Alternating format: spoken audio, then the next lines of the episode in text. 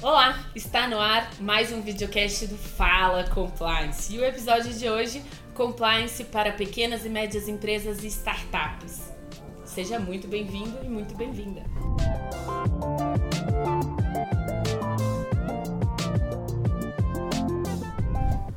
E para falar sobre o nosso tema, trouxe aqui dois especialistas, de novo, um in-house, outro externo, Maria Zellner Compliance Associate da Parfim. Muito obrigada por aceitar nosso convite. Obrigada a você por nos convidar. É um prazer estar aqui na NEL e hoje. E Alan Vitar, sócio do escritório de advocacia SPRB. Muito obrigada também por aceitar nosso convite. Obrigado pelo convite, Lu. Prazer estar aqui. Então vamos lá. Primeiro, acho que para a gente deixar todo mundo que está assistindo a gente hoje a par e no mesmo, na mesma página, Vamos começar falando o que é a Parfim. Eu não conhecia, não, não sabia o que a Parfim fazia, agora quero que o pessoal lá de casa também saiba. É, então, a Parfim é uma startup, a, é uma provedora de infraestrutura e tecnologia é, para que nossos clientes, geralmente bancos, instituições financeiras, possam oferecer é, ativos digitais para os clientes deles. É, então a gente é, é, dá toda a, a, plataforma e os bancos, as instituições oferecem para os usuários finais uh, ativos digitais. É, assim, só para entender melhor, a gente tem quatro produtos. É, faz, a gente faz a custódia desses ativos, tudo numa mesma plataforma. É, a gente faz, uh, tem o terminal, que é a, a, os clientes institucionais podem gerir os seus ativos, tesouraria. É, o, o CAS, que é o Crypto as a Service, uh, onde numa mesma plataforma os clientes podem é, se conectar a várias exchanges, ele encontrar o melhor preço e comprar as criptomoedas. E o quarto é a Parchain, que é uma blockchain permissionada, que a ideia, assim, é, resumindo, seria que, por exemplo, cada banco tivesse a sua própria blockchain permissionada e, e se conectasse através de bridges. E aí seria, é, é ajudaria um pouco com a privacidade, né? Porque a blockchain hoje você é, tá tudo aberto, todo mundo vê então o banco é, é, usando a blockchain pública pode ver o que, que o outro está fazendo, então a ideia de ter uma blockchain permissionada pode ajudar bastante nessa parte de privacidade. Então, mais ou menos isso que a gente Legal, faz. já, o pessoal aí já vai ter que pegar o dicionário, o Google Tradutor, porque mundo de startup cheio de siglas e termos em inglês. Já vão aprender um monte aqui. Eu, quando entrei na NEL, eu lembro que eu vim de mercado super tradicional, metalurgia e mineração. A gente tinha que até chamar o programa de compliance, programa de integridade, porque tinha muita gente que não falava inglês na empresa, né? E mundo de startup é uma linguagem completamente diferente, cheio de termos em inglês. Entrei na NEL, tinha coisa que eu ia lá, tava numa reunião e já entrava na internet para saber o que, que significava.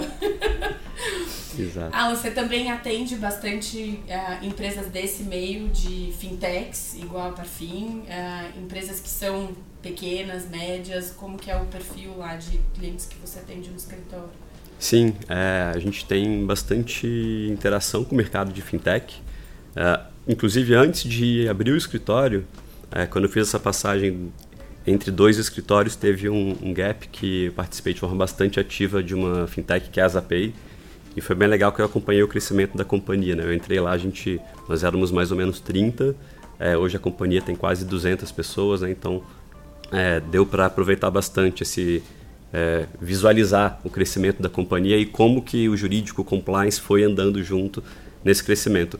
É, hoje eu ainda estou muito próximo dessa companhia, é, seja pela amizade com sócios e até por ser um, um, um cliente importante do escritório. Uh, e além disso, também o escritório ajuda outras, outras empresas pequenas e médias também a interagirem com compliance, a entenderem as regras do que, enfim, que estão valendo ali no mercado deles. Eu conheço tua trajetória um pouquinho, sei que não é só dessas uh, nesse meio de startups e pequenas empresas que você atuou. Exato. Também empresas grandes e companhias abertas. Uh, como que você diria que é a diferença, assim, para você, a diferença de um compliance de startup e compliance de empresas abertas, por exemplo? É, uh, essa é uma pergunta interessante. É, isso vai muito da questão de, do mercado que elas estão inseridas então, um ponto importante. Existem companhias que são pequenas, é, no número de pessoas, por exemplo, como a Parfim, né, são quase 100 pessoas, né, 80 pessoas. mas por estarem inseridas no ambiente que é regulado, no ambiente que você tem exigências e expectativas regulatórias de outros players e do próprio regulador, você tem ali uma equipe de compliance um pouco mais robusta, mais qualificada.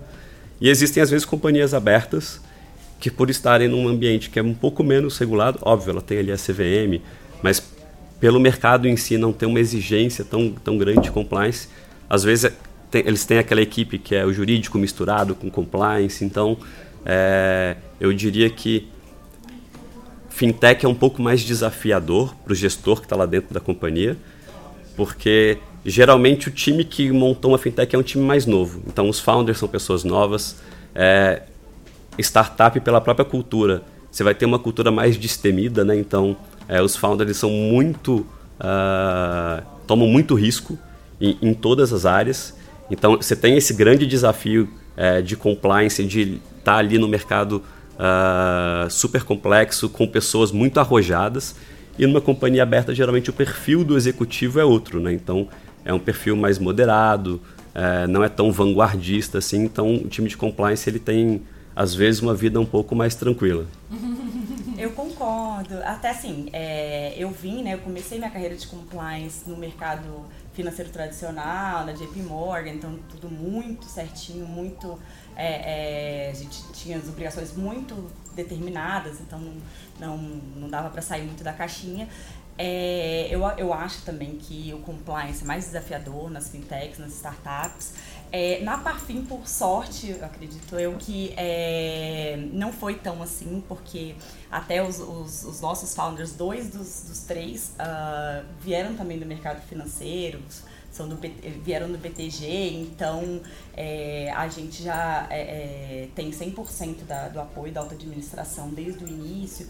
E, e, por a maioria dos nossos clientes serem bancos e instituições financeiras, é, a gente precisa ter um compliance mais é, é, certinho, de, com todos os pilares bem estruturados, para atender a esses clientes, né? Porque da mesma forma que a gente faz a do diligência dos nossos clientes, a gente sofre a do diligência dos nossos clientes, é, é, é, dos, ai, desculpa, dos nossos clientes. É, né? então, é, e então, apesar de, dela ser uma empresa que não está com o mercado pouco regulado, né, teve o, mercado, o marco legal no final do ano, a gente ainda está esperando a regulamentação do Bacen, é, a gente precisa seguir todas as regras, é, a gente segue as regras do mercado financeiro tradicional por conta disso.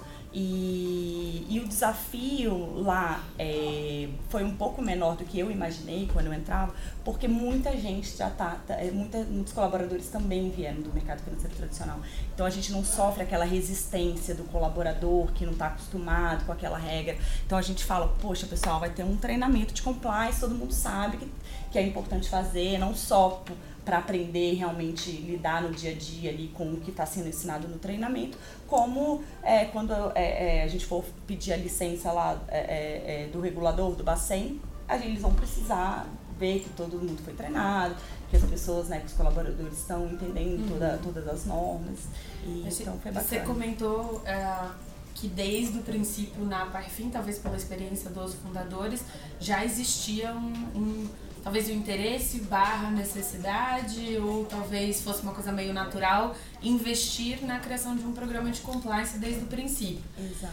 Mas eu acho que a realidade de pequenas e médias uh, ou de startups, até pelo perfil mais arrojado de tomar riscos dos fundadores mais uh, novos, jovens, é, é de pensar nessa estrutura quando a empresa já estiver num, num momento, quem sabe até já uh, de escala Mais ou estável, de né? potencial né? uh, IPO, M&A, que aí eles veem realmente um valor nessa estrutura, né? Pensando nesse momento do programa de compliance, é, assim, você já contou um pouquinho, né? Você acha que para você isso foi uma coisa natural? Você acha que para startups é natural? Em que momento elas devem se preocupar? Deveria ser desde o princípio? Faz sentido? Não, então, é, eu acho que, assim, ter um negócio é tomar risco, né? É, é, é, é importante ali, é, difícil você ter um crescimento se você não tomar riscos. É, claro que sim, se, se essa startup for de um mercado que não é regulado, É, algumas coisas ela terá que atender por lei, né? Mas é, tem uma brecha, você consegue é, ter um, um compliance mais fluido, menos, menos rígido. Mas é, eu acho que hoje em dia é um pouco difícil, sobretudo assim, dessa questão de, de prevenção à lavagem de dinheiro, que é uma coisa que está globalmente muito forte. É, e, e, a interação entre clientes, uh, fornecedor, terceiros e fornecedores acaba que também é, tem um limite até onde a, a startup consegue não estar é, é, ali com todos aqueles pilares estruturados. Eu acho que é, é mais flexível, mas vai chegar um ponto que vai bater num terceiro, num fornecedor, num cliente, que vai exigir que essa, que essa startup tenha um pouco é, um compliance um pouco mais robusto para que ela possa avançar. Ela, às vezes ela precisa né, ter um, é, é um compliance mais tranquilo para poder tomar mais riscos, mas vai chegar um ponto em que o próprio, que o próprio talvez não a, a, a regulamentação, mas o próprio mercado ali, o dia a dia, o contato com outros demande, exatamente. Isso em que momento normalmente os clientes te procuraram para começar a atividade de compliance? É, em geral, tem algum input de um terceiro, né?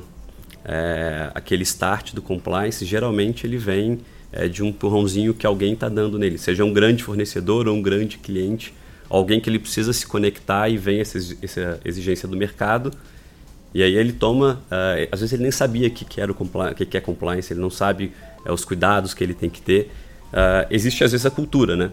Existem grandes, grandes, grandes, pequenas e médias empresas que já têm a cultura de integridade de transparência desde quando elas nascem. Mas ter a instância interna de compliance geralmente vem através de uma exigência do mercado uh, ou de algum projeto. A gente teve, há alguns anos atrás, é, uma série de leis regionais que começaram a obrigar companhias que fazem uh, negócios com o governo de terem programas de compliance. Isso deu uma agitada no mercado de pequenas e médias empresas que licitavam muito. Uhum. Uh, quando a gente fala de mercado regulado, mesma coisa. A própria Zapay, quando ela começou a interagir com as bandeiras, com as adquirentes, né, Visa, GetNet, uh, essas companhias elas exigem da, da, da Zapay a ter uma instância interna de compliance, exigem ter, exige ter uma cadeira de compliance. Eles avaliam a política da, da companhia. Então, é, quando começa a ficar mais ou menos nesse tom, não tem como fugir de você ter uma instância interna, um time próprio seu de compliance ali dentro da companhia. Acaba sendo tanto, acho que para as startups, o que vocês estão falando para mim, para as startups, continua sendo aquele viés de. É, vantagem competitiva, né? Quem já tiver estruturado vai conseguir fluir mais rápido, mas às vezes também é uma necessidade. Eu não vou conseguir fazer negócio com esse parceiro Exato. se eu não tiver a instância responsável, ou eu não vou conseguir entrar numa licitação se eu não tiver o programa de compliance. Exato. É. Hoje em dia, por exemplo, na Parfim, Uh, quando vem um cliente novo, a gente verifica, é, a gente pede todas as políticas, vê como é que faz os KYCs, é, né, como é que eles conhecem o cliente, se eles estão realmente, é, se eles têm uma ferramenta boa que, né, que, faça, que possa trazer as mídias negativas dos clientes, se tem processo, se eles realmente têm, é, é, confere se eles estão é, lidando com, com, com, boas empresas, bons clientes e, e, e, se isso não, se não bater, a gente prefere não ter um cliente do que ter um cliente que não está cumprindo com, a, com, as, com, as, com as boas práticas. E normalmente a gente ouve muito, é, tenho certeza que vocês já ouviram a associação do compliance com a burocracia, né? É, a gente chega num, é, seja como advogado externo ou como é, compliance officer, a gente ouve muito falar é, desse jeito então eu não vou conseguir vender, desse jeito eu não vou conseguir fazer meus produtos, desse jeito eu não vou conseguir inovar. Acho que a inovação é algo que é uma necessidade no mundo das startups, né? Até as empresas foram criadas exatamente para trazer alguma coisa nova ou um jeito novo de fazer o que já era feito no mercado. É, como inovar num ambiente que tem um compliance, é, às vezes até por necessidade regulatória. Vocês mencionaram dois, a experiência do Zapay e a experiência da Paifin, são mercados, querendo ou não, muito uma, uma visão muito regulada, né? Sim.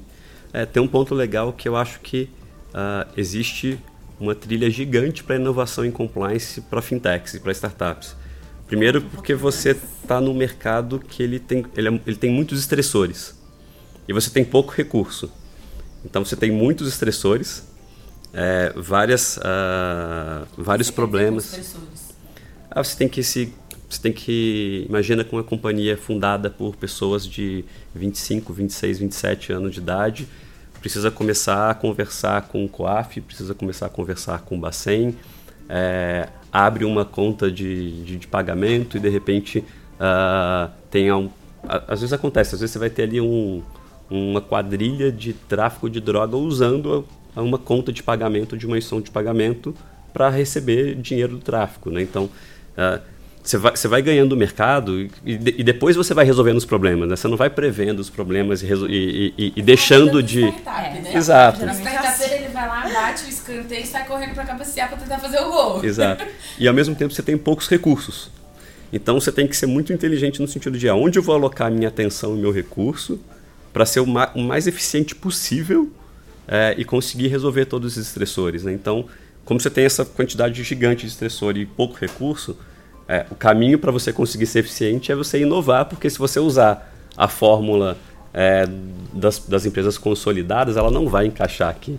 Então, eu acho que você tem um ambiente perfeito para a inovação dentro da própria área de compliance. E você acha que os advogados, que são a maior parte das, das pessoas que atuam com compliance, conseguem navegar bem nesse ambiente de ah, em compliance? Mas geralmente o perfil de um advogado que sai de, de um bancão ou sai de uma grande banca de escritório para para ir para um time interno de uma startup, de uma fintech, eu acho que ele já tem um pezinho, é, já sentia falta dessa de utilizar a criatividade dele é, nessas instituições. Exato.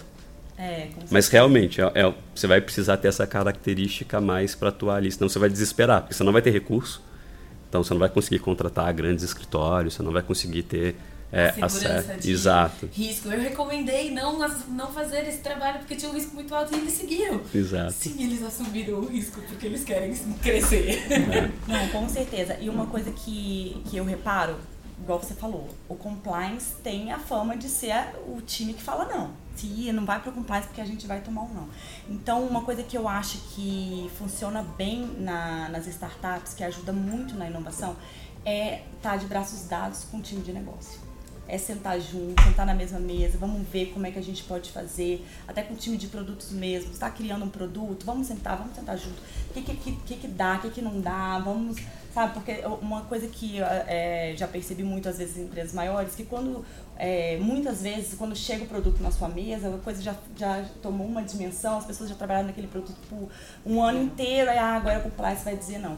E, e aí na startup, até por esse motivo, né, tem, é, é, tem é, limite de, de de recursos, você precisa já desde o início ali, vamos todo mundo junto, sabe? Isso é eficiência, né? É, é conseguir mostrar pra eles que é uma coisa demorar, que eu gostei muito. Se for lá na frente vai, vai ser pior. Uma coisa que eu gostei muito na Parfim é que lá é, é, é bastante, a gente é muito próximo da, da área de, de negócio, então a gente é, é senta, vê contrato junto, faz tá todo mundo ali. É, tentando, você vê assim, o compliance querendo vender, então, mas, mas assim, vamos vender com segurança. Exato. Né, sem segurança também não dá. Então é bacana essa, essa parceria assim, dos times. Vocês dois já mencionaram uh, PLD, processos, uh, inovação em compliance, uh, melhores práticas. Às vezes a melhor prática de uma outra empresa não se encaixa na minha empresa. e fintechs precisam ter os programas de prevenção à lavagem de dinheiro, o processo de Know Your Client o que, que é diferente nesse processo em relação às grandes instituições financeiras que também precisam ter esse processo versus esse processo dentro de uma fintech? É legal. Uh, um ponto que eu vejo que é bem, que é, sim, bem forte é uh, o mercado mais consolidado ele dá muita atenção para as regras escritas, para as políticas, para os procedimentos. Quando a gente está falando de uma startup, a gente está falando de um público que pessoa às vezes mais velha na companhia tem 30 anos de idade. Então é, é, um, é, é uma geração que não está tão disposta a pegar uma política de 20 páginas, de 15 páginas e ler. É, que é um por outro... TikTok. Exato. Então esse é o ponto. É um investimento muito maior de, de tempo e de recurso na área de comunicação de compliance. Então colocar é, várias formas de comunicação diferentes ao longo do, enfim, ao longo do ano ali, uh, é, para educar aquelas pessoas através de um de comunicação muito forte é muito mais eficiente do que você tentar educar as pessoas através de regras que provavelmente só quem redigiu realmente vai conhecer. Então esse é o primeiro Às vezes ponto. Ninguém redigiu, né? Exato. Quando vem pergunta qual é o limite, ah, não sei, preciso olhar a política. Preciso olhar na política. é verdade. Não, eu concordo plenamente. Eu acho que é, tá mostrar para os colaboradores é, a importância, né, através de comunicações internas ou próprios treinamentos, também criar treinamentos, é, por exemplo, assim, tem, tem treinamentos e treinamentos, né, gente? Tem aquele treinamento de quatro horas, muita coisa escrita, aquele, aquela prova que, meu Deus, só a pessoa de abrir já, já se assusta. É uma coisa que a gente fez lá na Parfum, que eu achei que, que foi bacana, que acho que as fintechs podem é, pensar, é que ali é pessoal de tech, é pessoal assim, descolado. O treinamento tem que ter a cara deles. Tem que ser uma coisa assim, poxa, bota um pouco de vídeo, faz uma coisa mais curta, bota exemplo, é, faz uma coisa que seja mais descontraída. É, também, assim, a gente recentemente é, é lançou um arroba compliance, então de vez em quando a gente manda, mas uma coisa curta. Se você mandar poxa, olha aqui a política inteira, 50 páginas, para aí o que você estava desenvolvendo e, e ler e dar o seu ok. Assim, eu acho importante ler a política, é, mas colocar através de treinamentos mais dinâmicos, é, que tenham a cara da fintech, que tenham é, o espírito que a fintech tem, acho que é muito mais efetivo. Porque, Sim. assim, é, é isso, precisa, eles precisam entender a importância do compliance, a importância de tudo que a gente faz ali e acho que se a gente falar a língua dele, sair um pouco do muitas vezes do juridiquês é, e, tentar falar a língua deles, né? Porque realmente muitas empresas dessas, não é o caso da Fafim, mas muitas empresas dessas, até o próprio CEO, os próprios, né, a própria alta administração são pessoas muito novas. Então, você, falar a língua deles ajuda muito a que eles entendam o que a gente precisa, né? O que, quais são as esse é um compliance da prática, esse é o compliance, aquela história do é, vida real. Isso é como funciona. Vocês acham que, por exemplo, é, ISO, Proética, que são é, análises talvez mais focadas, ou pelo menos a minha impressão, que dão um valor significativo para normas, políticas, formalizações, atividades de controles formalizados, vocês acham que eles conseguem absorver a, a, o compliance da realidade? Como que é, pra, fun basicamente funcionaria para uma startup ir para um proético ou uma pequena média empresa ir para um proético ou ir para uma ISO?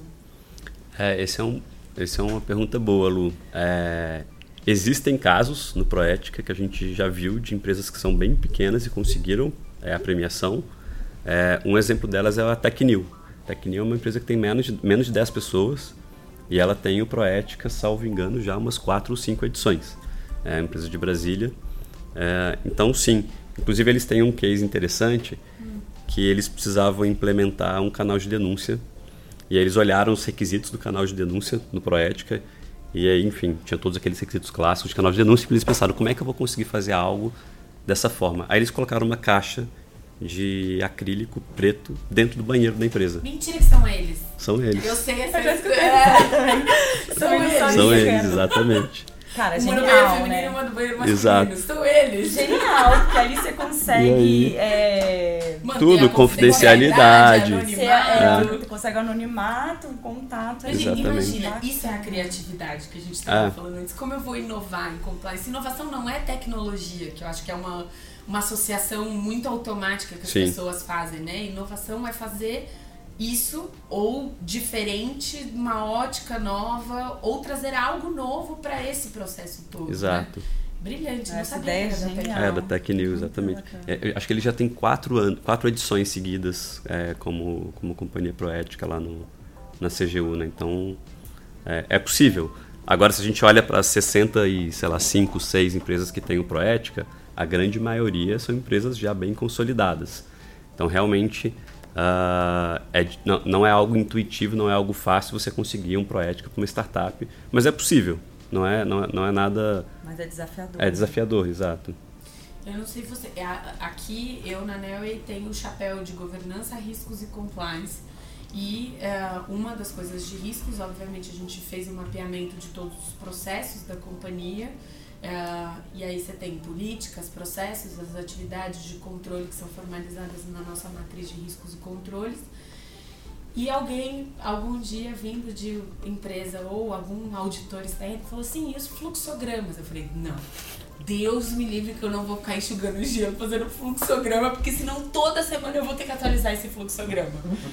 Já, já passou pela situação de, de ter você que uh, lida com clientes super estabelecidos, já grandes no mercado, de te uh, exigirem ou solicitarem coisas que na tua realidade não, isso não funciona porque eu sou uma startup, eu sou uma fintech que abomina essas coisas formalizadas. Pois é, não, até por isso que eu falei, assim, que a, na, na Parfim a gente teve menos problemas com relação a, a, a isso, porque uh, desde que, né, que foi criada, a ideia era ter clientes uh, né, institucionais, bancos, instituições financeiras.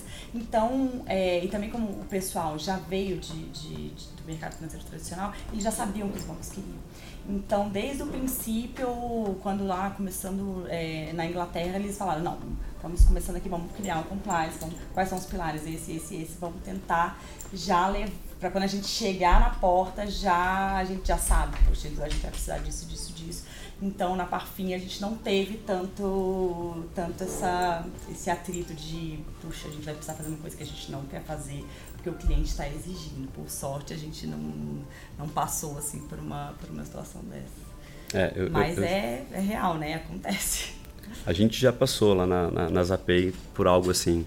É, a Zapay ela é uma fintech que ela auxilia o motorista a pagar os débitos veiculares. Basicamente, você entra no site da Zapay, coloca a placa do seu carro, ela tem uma API com todos os Detrans do, tá. do país, ela puxa os seus débitos, joga ali na sua cara e você pode pagar aquilo, inclusive parcelando no seu cartão de crédito. Então, basicamente, é isso que, que a Zapay faz. É, e algumas empresas que são nossas parceiras, né, algumas adquirentes, uh, bandeiras também, elas anualmente vão homologar a, a, a Zapay. E às vezes é difícil explicar para a Zapay, é, até talvez pelo nome, né? O pessoal acha, ah, a Zapay deve ter uma conta de pagamento. E a gente não tem, a gente chama transação. Você pega a multa e paga a multa. E aí vem aquelas listas de perguntas. É, ah, o que, que vocês fazem de know your client? Não, olha só, a, a, o que a gente faz aqui é vender um serviço para o parcelamento de débito, como você compra um sapato, uma geladeira na internet, né? Não tem uma conta dessa pessoa aqui. Aí, ah, não, mas você tem que ter know your client, tem que ter... Eu falei, não, não preciso de ter isso, olha só. Para aqui, analisa o risco comigo. Não existe o risco de lavagem de cliente nessa operação específica aqui. É, e isso tem muito a ver com essa questão do overcompliance que eles estão falando agora, né? É. Apesar de eu não gostar dessa palavra, né? Acho que é muito mais uma questão de um compliance construído de forma errada do que overcompliance. Mas uh, algumas empresas, sobretudo do, do mercado financeiro, elas vêm com uma necessidade de compliance gigantesca que está descolada, está descasada do risco uhum. de, de, de, quem ela conversa, né? Então, realmente, já aconteceu a gente ter que parar às vezes e falar, olha, a gente tem que criar aqui uma rotina, porque a gente está sendo exigido algo assim, não tem nada a ver com o nosso risco, é, mas a gente vai ter que burocratizar algum pedaço aqui, porque a gente não consegue, uh, talvez, dialogar com, com, com, essas companhias super uh, gigantes e, enfim, às vezes é mais fácil se adequar do que gastar uma energia gigantesca explicando que é acontece às vezes. Acontece. Não... Isso para mim demonstra muito a importância da visão do compliance como mais somente mais um dos riscos no ambiente corporativo. É, e, consequentemente, aplicar-se a esse risco a mesma metodologia que a gente aplica para os demais Exato. na mitigação. É. Então, se ele não é, se eventualmente dentro dos diversos riscos de compliance não existe o da lavagem de dinheiro, eu não preciso ter controles para a lavagem de dinheiro. Agora, às vezes é a regra do, do jogo no mercado e por isso tão importante conhecer o mercado em que você vai atuar, conhecer as exigências do seu cliente para é, ter os processos que eventualmente vão ser Exato. necessários, né? É, não, é o risk-based approach. Você precisa, antes de você pedir qualquer coisa para o seu cliente, você tem que analisar o risco para ver se aquilo faz sentido. Você simplesmente ter uma, uma lista de checks, não, para todo mundo você vai mandar aquela lista, não faz sentido. Você tem que ver cada situação é uma situação.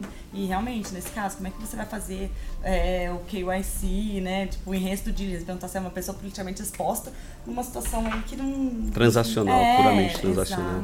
exato. É. Pessoal, estamos chegando aqui no fim. Muito obrigada pelo papo, obrigada, Obrigada por compartilharem a experiência de vocês. Obrigado, Lu.